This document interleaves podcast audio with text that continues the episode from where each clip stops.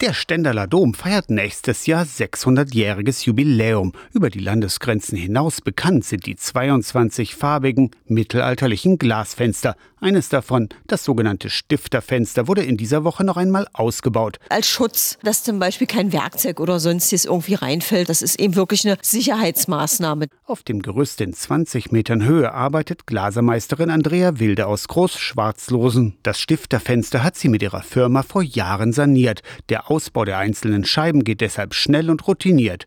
Trotzdem. Es ist was Besonderes.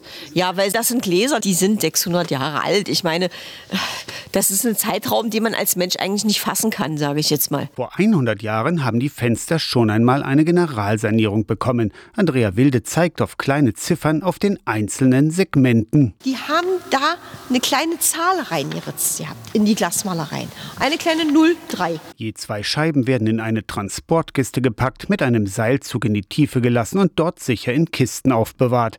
Sogar die Kisten sind historisch, sagt Pfarrer Markus Schütte. Die Kisten, in denen schon die Auslagerung während des Zweiten Weltkrieges passierte, da sind ja diese Kisten verwendet worden. Die Fenster sind 1941 schon demontiert worden. Beim Domjubiläum im nächsten Jahr stehen die 22 bunten Fenster besonders im Mittelpunkt. Dann ist das Stifterfenster auch wieder eingebaut. Aus der Kirchenredaktion Torsten Kessler, Radio SAW.